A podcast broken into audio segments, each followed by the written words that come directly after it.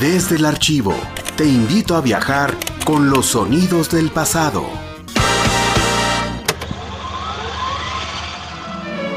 Es difícil precisar cuándo comenzó a celebrarse la Navidad tal cual hoy la conocemos.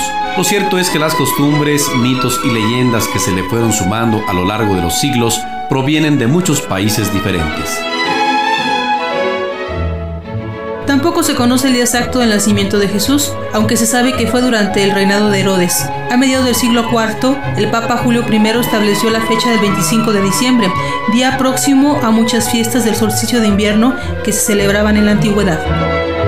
Estás escuchando la cápsula de la historia de la Navidad, una producción de la División de Difusión Cultural, originalmente grabada en disco compacto de audio digital en diciembre de 2006. La aparición de Papá Noel, también llamado Santa Claus, Sinterklaas o Pere Noel, según el país, así como la tradición del árbol navideño o la representación del pesebre, son costumbres que provienen tanto de la leyenda como de la realidad.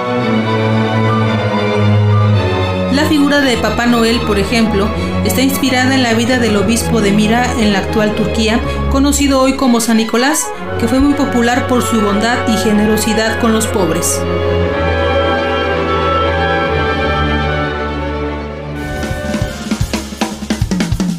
Desde Radio Universidad. Play a la historia.